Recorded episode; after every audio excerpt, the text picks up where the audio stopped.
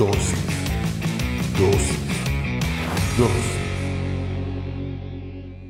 Bienvenidos sean todos y cada uno de ustedes una vez más a Dosis. Hoy hablaremos sobre falsos. Para eso vamos a leer Proverbios 10:18. El mentiroso disimula su odio y el bruto propaga chismes. Cierra tus ojos, vamos a orar. Señor, te damos gracias por el privilegio que nos das de aprender en pequeñas dosis de tu palabra. Te pedimos que hables a nuestra vida, a nuestra mente y a nuestro corazón, que nos permitas comprender a cabalidad todo lo que nos quieres enseñar en esta dosis, pero sobre todo que lo que hoy aprendamos lo podamos llevar a la práctica en nuestra vida diaria. En el nombre poderoso de Jesucristo. Amén y amén. Como te digo, hoy en dosis vamos a hablar sobre falsos. Yo no sé si alguna vez te has topado con un billete falso. ¿Cómo se siente? Te sientes engañado. Peor aún, si cuando tú lo estás entregando, aun cuando tú no sabías que no era falso, te dicen, no es falso, no tiene ningún valor. Y tal vez es un billete de alta denominación. Es bien difícil, bueno, no sé si para ti, pero para mí sí es bien difícil distinguir el billete real de un billete falso. Según lo que yo tengo entendido en las capacitaciones de las personas que trabajan en los bancos, los hacen contar varias cantidades de billetes. ¿Para qué? Para que ellos puedan sentir el tacto, el peso y que su tacto pueda distinguir entre uno verdadero y uno falso. Ahora, estamos hablando de dinero, que es algo que se construye, que se vuelve a tener o que se vuelve a perder. Pero ¿qué de aquellos falsos que hay en tu vida? De aquellos amigos, aquellos hermanos de la iglesia que son falsos contigo. De aquellos que realmente te abrazan de frente, pero por la espalda están inventando chismes, están provocando contiendas. ¿Cómo podemos distinguir entre unos y otros? ¿Cómo podemos saber? Porque nunca un falso va de frente, siempre te va a atacar por la espalda, siempre lo va a hacer cuando tú no estés. Y por eso es tan difícil distinguir a las personas falsas en nuestra vida. Y creo que ya es momento de que hablemos de eso como cristianos. No estoy diciendo que los saquemos de la iglesia, no, estoy diciendo que debemos tener cuidado en quién depositar nuestra confianza. Debemos de saber exactamente cómo distinguir a estos falsos, porque cada persona falsa en nuestra vida va a traer un problema consigo y te va a provocar un problema a ti. Porque un falso es mentiroso, un falso es traicionero, un falso es desleal, un falso es un hipócrita. Y tal vez suena muy fuerte, pero es cierto. La palabra de Dios habla sobre esto. El mentiroso disimula su odio y el bruto propaga el chisme. Los falsos nunca, como te digo, nunca van a ir de frente a decirte lo que piensan de ti. Te van a decir todo lo que tú quieres escuchar. Ten cuidado con esos amigos que siempre están dándote la razón. Aprecia a aquellos que se atreven a llevarte la contraria, aun cuando eso represente tu enojo, tu molestia. Desafortunadamente vivimos en una sociedad en la cual parece que valoramos más a los falsos que a los honestos. En una sociedad que está acostumbrada a que le den palmaditas en la espalda en lugar de confrontar cuando hay un error. Hoy ya no nos gusta que nos confronten, ya no nos gusta que personas en las que depositamos nuestra confianza hoy nos digan en que estamos equivocados. Y esas son las personas honestas, son las personas leales. No te equivoques, falsos hay en todos lados, hay en tu vida, hay en mi vida, hay en la vida de tu familia, hay en la empresa, hay en el trabajo, hay en la universidad. Es algo que no podemos evitar en nuestras vidas, pero sí debemos de aprender a distinguirlo. Hasta en la Biblia hay falsos. Mira Judas. Él se atrevió a besar a Jesús, sabiendo que lo había traicionado, que lo había entregado. Por eso te digo, falsos habrán en todos los lugares. Nosotros debemos de ser los sabios, de escoger a las personas en las cuales confiamos y distinguir a esas personas que solo nos ofrecen algo falso. Pero continuemos. Segunda de Corintios 11:26 habla sobre lo que provocan los falsos. He viajado de aquí para allá continuamente. He estado en peligro en los ríos, en peligro de ladrones, en peligro por causa de mis compatriotas y de los que no son judíos. También he estado en peligro en las ciudades, en los desiertos y en los mares. He estado en peligro por causa de falsos hermanos. Un falso te va a poner en peligro. Sí, aunque no me lo creas. Te va a poner en peligro de tomar una mala decisión. Te va a poner en peligro de confrontar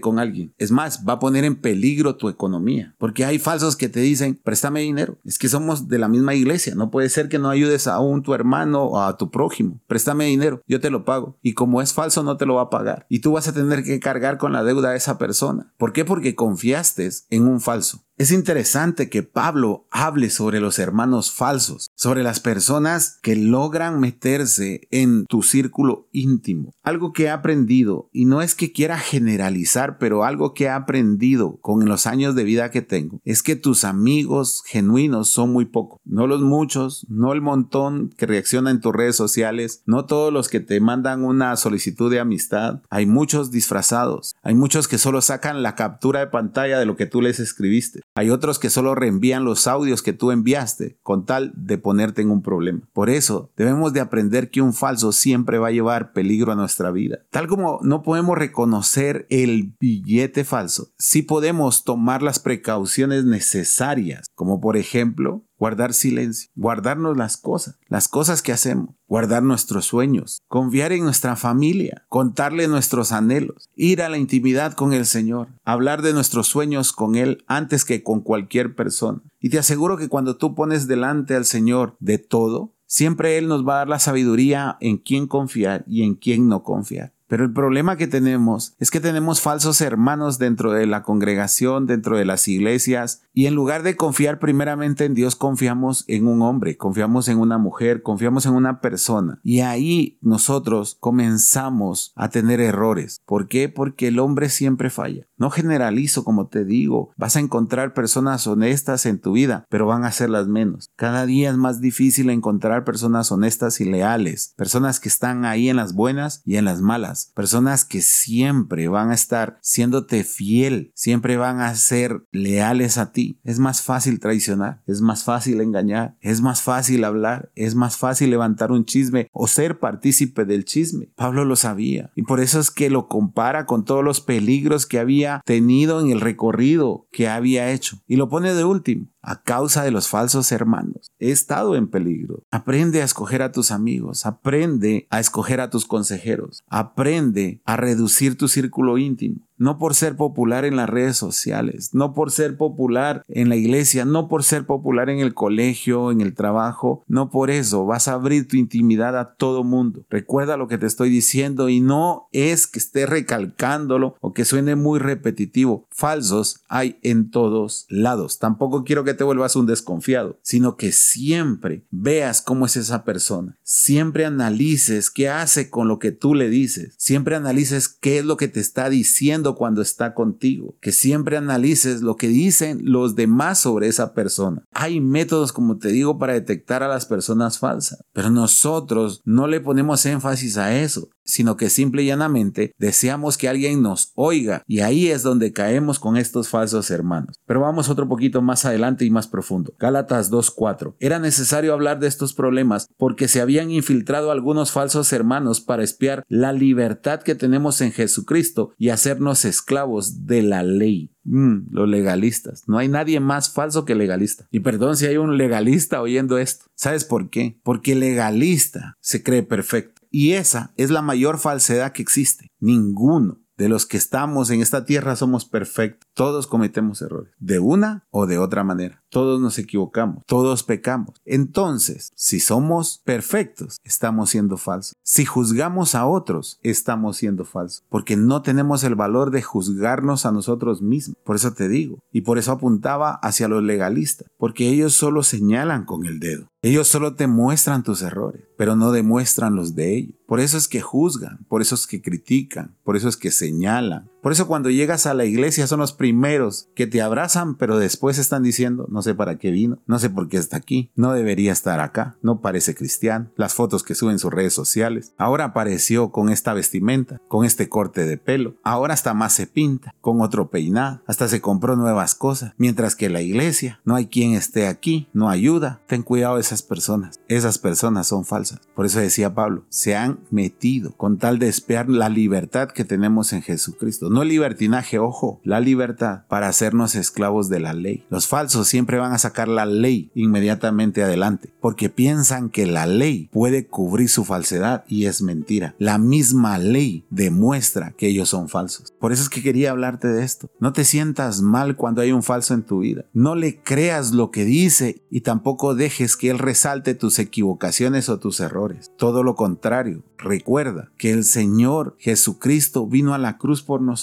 Y en esa cruz llevó nuestros errores y nuestros pecados. Eso no quiere decir que vivamos como queramos, pero que sí seamos honestos nosotros mismos. Si hemos faltado, que nos arrepintamos, porque de eso se trata el Evangelio. No dejes que los falsos gobiernen tu vida, porque esos falsos solo arman chisme, porque esos falsos solo hablan mentira, pero esos son los que nos ponen en peligro, tal como lo dice su palabra. Son los que nos quieren esclavizar nuevamente en la ley. Aléjate de los falsos. Ten misericordia de ellos. Ora por ellos. Abrázalos cuando lo necesiten y sobre todo apóyalos cuando se sientan solos. Demuéstrales que tú eres diferente, que tú eres honesto y que tú eres legal, que tú eres fiel, pero ya no confíes en estas personas hasta que tú no veas un cambio verdadero en ellos. Te voy a pedir que cierres tus ojos. Vamos ahora. Señor, te damos gracias. Gracias por esta palabra. Gracias porque hoy comprendemos, Señor, que en tu palabra están aquellos hermanos falsos también. Y sabemos que debemos de orar por ellos, que debemos de ayudarlos a superar esto. Pero también hoy te pedimos la sabiduría necesaria para alejarnos de ellos y no confiar en esas personas que solo están esperando esto para traicionarnos, sino todo lo contrario, Señor. Que tengamos la sabiduría para escoger las personas cercanas a nosotros, que nos demuestren la lealtad, pero sobre todo que nos demuestren tu amor en nuestras vidas, Señor. Te pedimos que tú guíes nuestro entendimiento y discernimiento, Señor, al momento de confiar en alguien. Te lo pedimos en el nombre poderoso de Jesucristo. Amén y amén. Espero que esta dosis haya sido de bendición para tu vida. Si es así, compártela en tus redes sociales. Recuerda, todos los domingos nos reunimos a partir de las 9 de la mañana en la sala número 3 de los cines de Tical Futura. Será un placer recibirte con los brazos abiertos. Que Dios te bendiga.